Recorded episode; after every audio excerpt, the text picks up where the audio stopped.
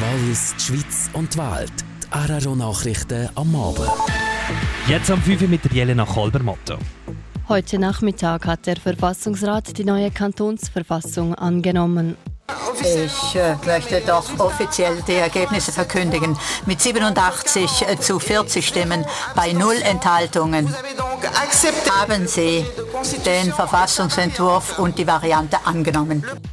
Die bürgerlichen Oberwalliser Fraktionen SVP, die Mitte und Neo hatten sich gegen die Verfassung ausgesprochen. Gegen die Unterwalliser blieben sie jedoch chancenlos. Das letzte Wort in Sachen neue Kantonsverfassung wird das Walliser Stimmvolk haben.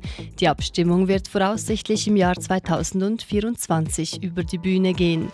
Details zur Debatte im Anschluss im Infoabend. In den letzten 50 Jahren haben sich die Scheidungen im Wallis verzehnfacht. Im Jahr 2021 ließen sich 710 Paare scheiden. Dabei sind die Scheidungszahlen im Unterwallis deutlich höher als im Oberwallis. Gleichzeitig nimmt die Anzahl Eheschließungen ab.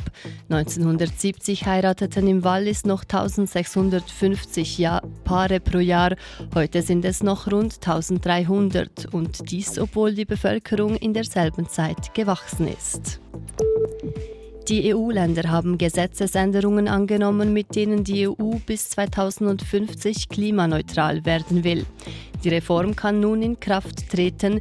Dadurch sollen künftig sämtliche Unternehmen, die die Umwelt verschmutzen, CO2-Zertifikate kaufen müssen.